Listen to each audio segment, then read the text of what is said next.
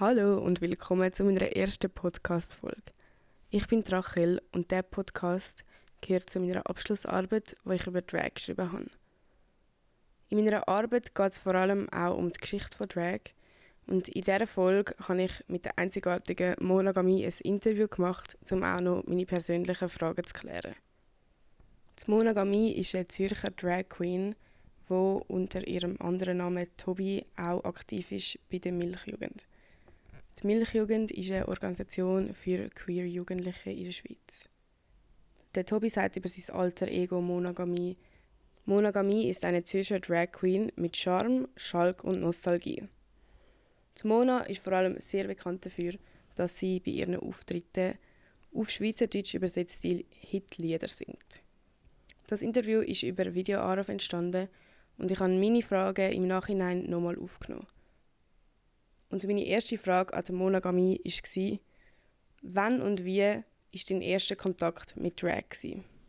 Ähm, ich weiß gar nicht, wann meine erste Drag-Show war, aber ich weiß, dass ich im Fernsehen als Olivia Jones gesehen habe, mhm. die Drag Queen aus Hamburg, wo ja sehr viel auch Auftritt hatte, so Trash-Format auf RTL und Co.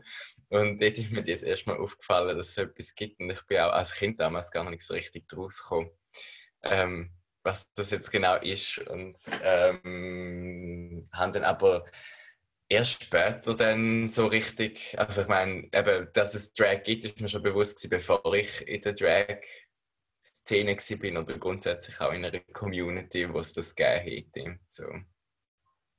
Wie würdest du Drag für dich definieren? Also was ist Drag für dich?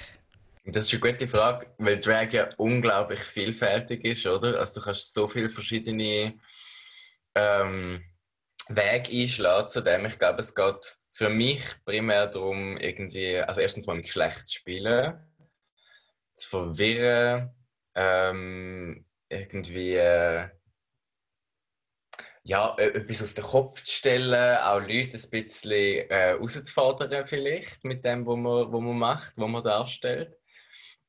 Und äh, zweitens geht es vor allem glaub, auch darum, irgendwie sich selber können auszudrücken, sich selber dürfen sein oder eben genau jemand ganz anders zu sein, der auch vielleicht Teil von einem selber ist.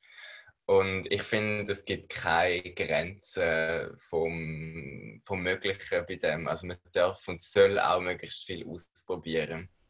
Was denkst du, könnte die Drag in unserer Gesellschaft verändern und wieso ist es vielleicht auch wichtig für unsere Gesellschaft? Ja, gute Frage. Also für die Gesellschaft, ich weiß gar nicht.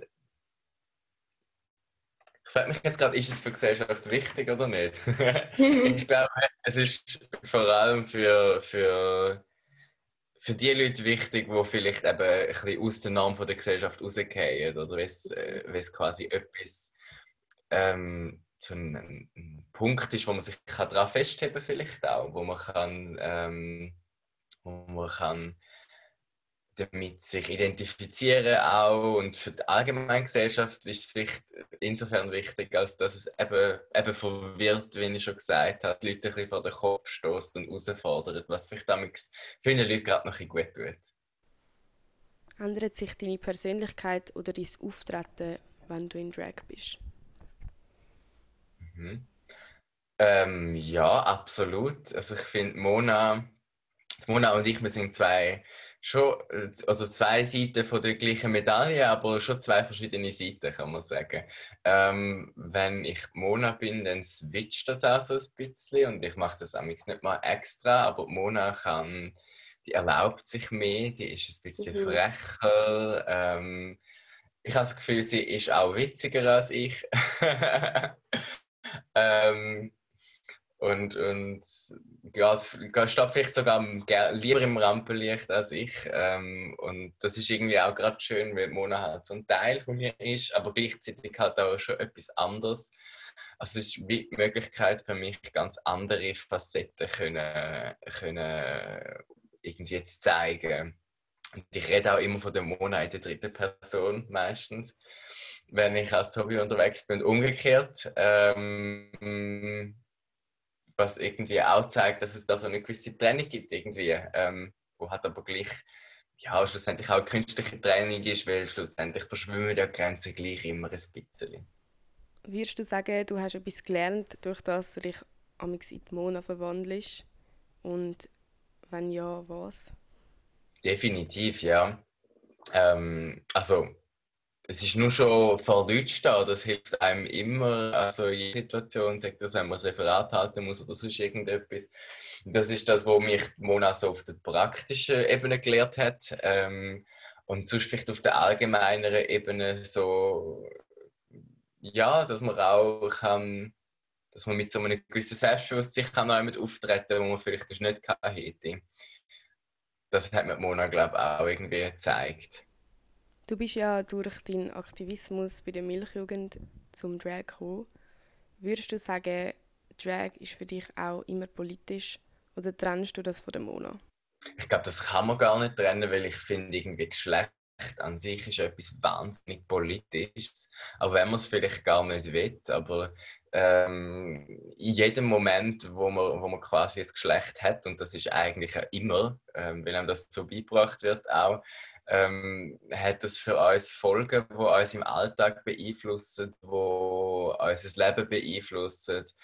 Und das ist ja durchaus politisch, oder? Und darum ist Drag ja auch immer politisch, weil es genau mit dieser Geschlechterordnung spielt. Also ich glaube, man kann gar nicht, auch wenn es vielleicht Drag Queens gibt, wo, wo die da eine andere Meinung haben oder sich dagegen sträuben würden, aber ich finde, man kann nicht unpolitisch Drag machen, weil das immer irgendeine Form von, von einem politischen Manifest ist, wenn man sich anstellt und, und äh, quasi mit der, mit der Geschlechterordnung äh, messt quasi. Hast du Hauptmotivationen und Inspirationen, die dich antreiben? ja, also es sind natürlich die grossen Diven, die mich, die mich irgendwie inspirieren zu, zu der Person Mona. Ähm, Marlene Dietrich, Edith Piaf, so die grossen Grand Dame vom, vom Chanson. Ähm, was mich natürlich auch noch antreibt, ist, ist die Community, die in meinem Rücken steht, quasi, wo mich trägt, wo wo der Mona applaudiert auch. es braucht auch immer ein Publikum, man kann ja nicht einfach allein auftreten. Das merkt man gerade besonders jetzt in diesen Zeiten wieder, ähm, wo wir aktuell haben. So, darum ist es glaube auch das, was mich irgendwie, ja, wo mich inspiriert, wo mich treibt, wo mich, äh, ähm, wo mich ausmacht, wo die Mona ausmacht. Was gibt es im Moment, wo man nicht kann auftreten für Alternativen für die Mona? Ja, im Moment ist Mona im Schrank und hängt am Kleiderbügel. ähm, ich habe vor allem im März ähm, zwei, drei so Livestreams auf der Milchjugend, Instagram, auf dem Instagram-Profil.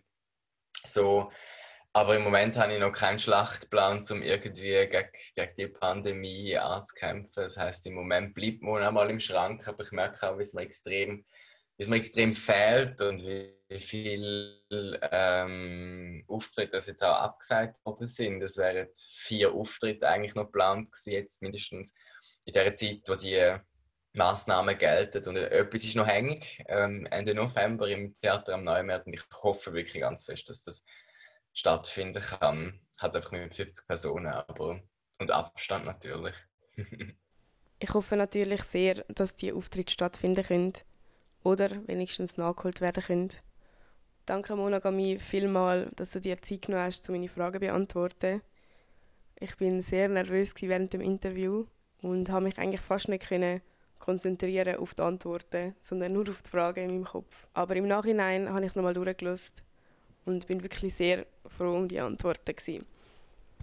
Ich hoffe, ihr habt auch gerne zugelassen und hört auch gerne wieder zu, wenn es eine zweite Folge gibt. Tschüss!